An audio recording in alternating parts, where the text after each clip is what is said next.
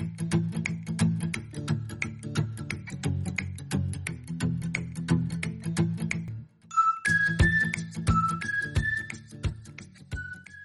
Hola, soy Esmeralda, bienvenidos y bienvenidas a mi podcast Inocuidad en 1.5. Hoy tendremos la tercera clase del taller y será el tema manejo integral de residuos sólidos. Esta separación estará basada en la Estrategia Nacional de Separación y Recuperación y Valorización de Residuos Sólidos. Primeramente vamos a clasificarlos en cinco clasificaciones. Entonces empezaremos con la primera, que son los orgánicos. Acá podemos echar lo que son los restos de alimentos como frutas, verduras y cáscaras. Pero algo muy importante es que se excluye del resto de los alimentos de origen animal. Si ustedes, eh, sus municipalidades, eh, no tienen esto, o no reciben ese tipo de residuos, ustedes mismos en sus casas pueden crearlo a través de una compostera casera. Lamentablemente acá no hay como, esta vía no permite como hacer una imagen visual, pero sí en mi canal de YouTube eh, tengo como una herramienta y un video para que ustedes puedan ver, pueden utilizar una caja de verduras, la cubren con fieltro y hacen huecos abajo de la misma, digamos, del fieltro y con eso ponen un poco de tierra y ahí pueden echar los restos de las comidas y tienen su propia compostera. La clasificación número 2 son envases.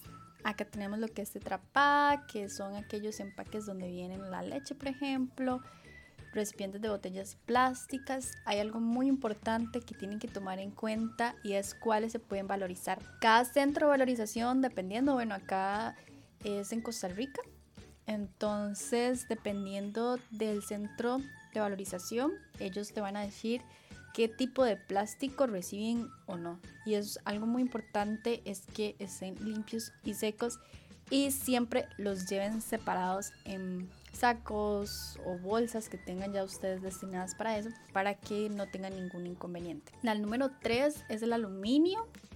Se incluyen latas de aluminio que son como las cervezas, ¿verdad? O jugos que tengan de ese tipo de material. Y también están las de latón, que son los enlatados como el atún o el maíz enlatado. Algo muy importante de esto es que si ustedes desean acceder a Ecocolones, que es una plataforma que saca en Costa Rica, que técnicamente te pagan por llevar tus residuos. Cuando vas al centro de valorización, los entregas, dejas tu correo. Primeramente debes crearte una cuenta en Ecocolones y de esta manera ustedes pueden intercambiarlos. Aunque esta estrategia divide todo en aluminio, las latas de aluminio y de latón son diferentes, entonces les recomiendo que las lleven separadas. La número 4 es el papel y el cartón. En este caso tenemos el papel que es triturado, libros de cuadernos, el cartón en pedazos de láminas o en tubos. Algo muy importante es que no se permite cartón sucio ni mojado, entonces tiene que estar seco y limpio. Y la número 5, que es la última, es el ordinario y acá lamentablemente se incluye todo aquel papel y cartón sucio que nosotros no pudimos clasificar en las demás opciones. Acá lo que les quiero dejar con este mensaje es que no necesariamente tienen que tener como una batería que se les llama, sino pueden agarrar baldes, bolsas, una caja de cartón y poder separar sus residuos correctamente dentro de su empresa. Si en la municipalidad o ustedes de casualidad la municipalidad no recoge estos residuos, lo que pueden hacer es separarlos para evitar malos olores dentro de su empresa ¿verdad? Y a la hora de tirar los residuos ordinarios no tenga mal olor con los orgánicos. En este caso, si son empresas de alimentos de cárnicos o algo así, pueden buscar la opción, ¿verdad? De esos restos, dárselos a alguien para que pueda darle un segundo uso. De esta manera se evitan, ¿verdad? Que los perros, otro tipo de animal o plaga se arrime a sus empresas, a sus establecimientos físicos.